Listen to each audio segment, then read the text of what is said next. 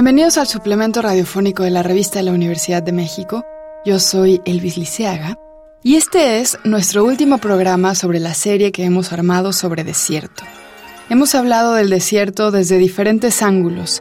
Hemos hablado del desierto como lugar, hemos hablado del desierto como metáfora, hemos hablado del desierto como estética y también hemos hablado de algunos extractivismos en el desierto que causan movilizaciones de comunidades originarias, de resistencia y también de despojo.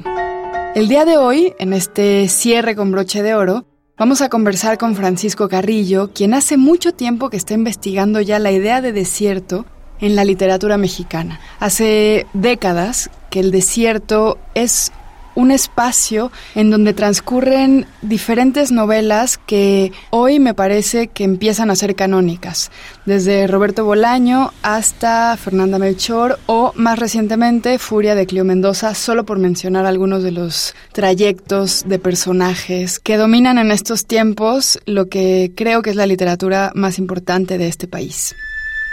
Francisco Carrillo, tú además de ser un estudioso en este momento del desierto, eres editor de la revista. Entonces, cuéntanos un poquito de este número de desierto que ya estamos cerrando el tema. ¿Cuáles fueron, por ejemplo, tus artículos favoritos? Tú que has estado como estudiando tanto el desierto como qué aprendiste, qué, qué consideras que fue lo más innovador. Yo creo que este número es un número importante, yo creo que es un número que está poniendo sobre la mesa un tema que yo diría que no solo en México, sino que en muchos otros países está tomando una atención que quizá no tuvo hasta ahora. El desierto, sobre todo con la crisis climática, se está empezando a ver como una especie de destino manifiesto del calentamiento global y también de la imposibilidad casi de ponernos de acuerdo como humanidad en evitar un destino, una especie de destino que va más allá de lo climático, obviamente tiene que ver con lo social, con lo político, con lo económico. Así que cuando hablamos de desierto también hablamos de una metáfora de nuestros tiempos ya digo, unos tiempos marcados por esa emergencia climática. En ese sentido, la revista ha querido dar cuenta de una multitud de perspectivas. Por una parte, la cuestión más eh, biológica en relación a a lo que tiene que ver precisamente con ser un entorno físico, biológico, pero también con lo que tiene que ver en relación a lo literario, sí, a lo político. Bueno, hemos querido recoger esa multitud de perspectivas en relación a este espacio, que siempre ha sido visto como un espacio físico y también como un espacio metafórico, lo decías al comienzo. Y como durante mucho tiempo también ha sido, yo diría que el depositario del exotismo. Desde Europa por lo menos se ha visto el desierto como ese lugar oriental, exótico, más allá de la razón, el lugar de donde provienen también esas otras personas que no sabemos conceptualizar. Así que por ahí yo creo que es un espacio muy interesante, habida cuenta de esta multitud de perspectivas que lo rodean. Una de las cosas que yo te he escuchado a ti es que desierto significa desercere, que significa abandono. Entonces, estos lugares geográficos, físicos y también evocados tienen mucho que ver con las historias que no son las historias centralizadas o de los temas centralizados, sino lugares abandonados, historias abandonadas, historias olvidadas.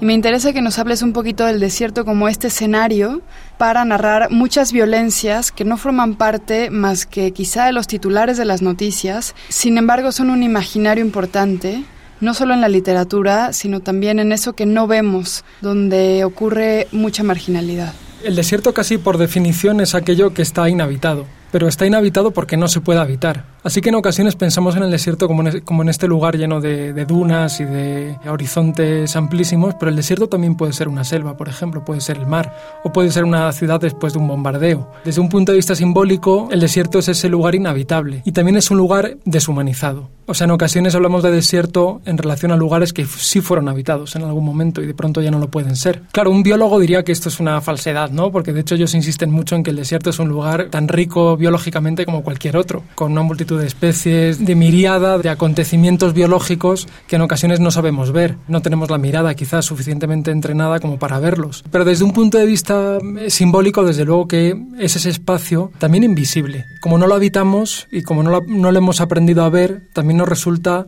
un tanto invisible. De hecho, no lo ocupamos, no lo vemos y ocurre ese fenómeno, ¿no? Ocurre ese fenómeno de, de que parece que es lo contrario a lo que se cuenta.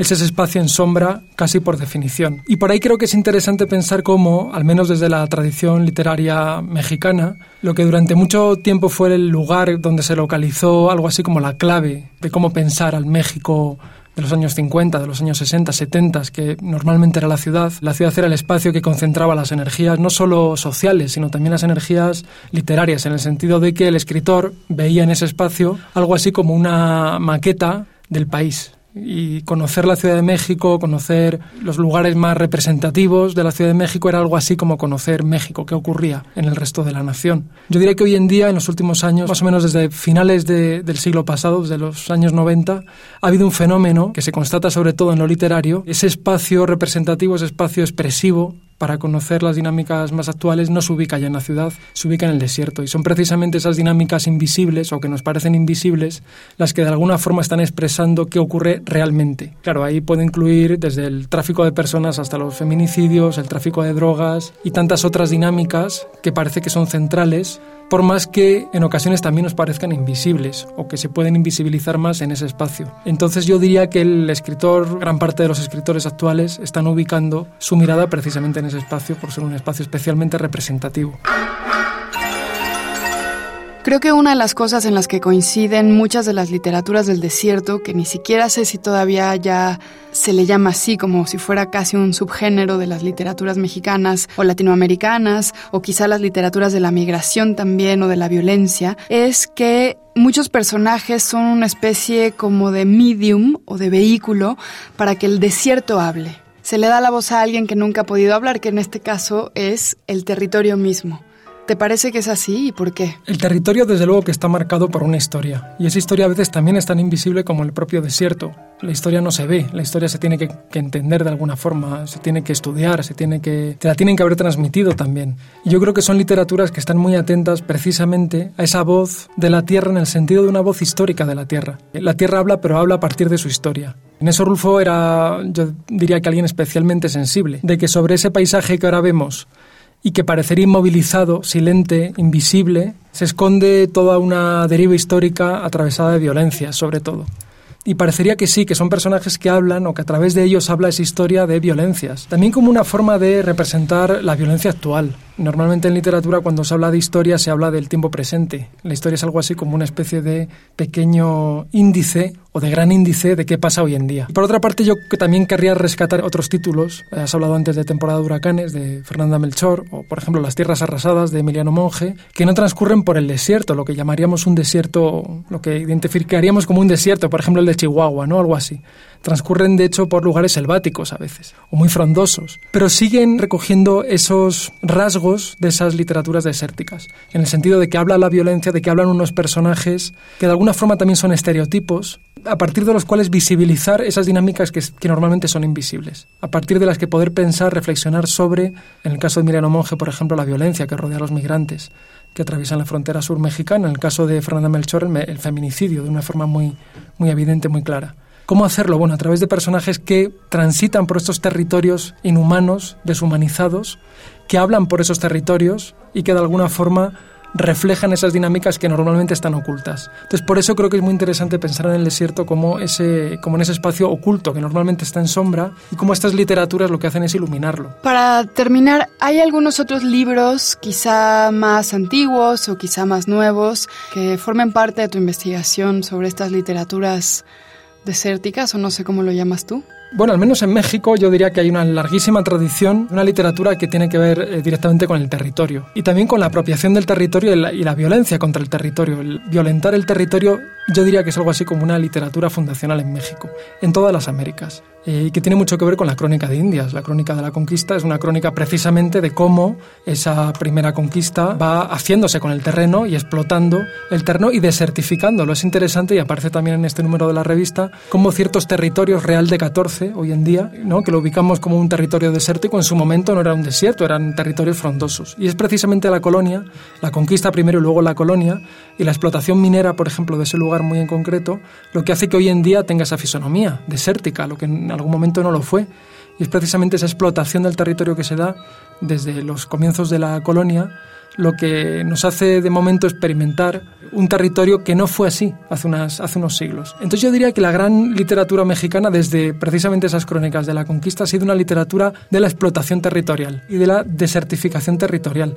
Y luego de forma más contemporánea, no sé, desde José Revueltas, por ejemplo, Agustín Yáñez, el propio Rulfo, es una literatura que yo diría que sitúa muy en el centro esta idea de apropiación territorial. Para ellos ese desierto que suelen representar en sus obras sería un desierto obviamente de la significación, es decir, de la ausencia de derechos, de los caciques locales, de la apropiación del territorio, de las masas de población despojadas, etcétera, etcétera, etcétera, del exilio, de la migración a la ciudad, es decir, de dinámicas que han venido acompañando también a la, a la historia más reciente del México moderno. Hemos llegado al final del programa. Para leer más sobre desierto, les recomendamos los artículos Purgatorio, el poema de Raúl Zurita, y El silencio de los grillos, de Ariel Gusick. Ambos artículos se encuentran en el número de este mes de la revista de la Universidad de México. Pueden consultarla gratuitamente en www.revistadelauniversidad.mx. Recuerden que pueden coleccionar nuestros números escribiendo a suscripciones En Twitter, en Facebook y en Instagram nos encuentran como revista-unam. Y sobre este programa pueden escribirnos a Shubidubi.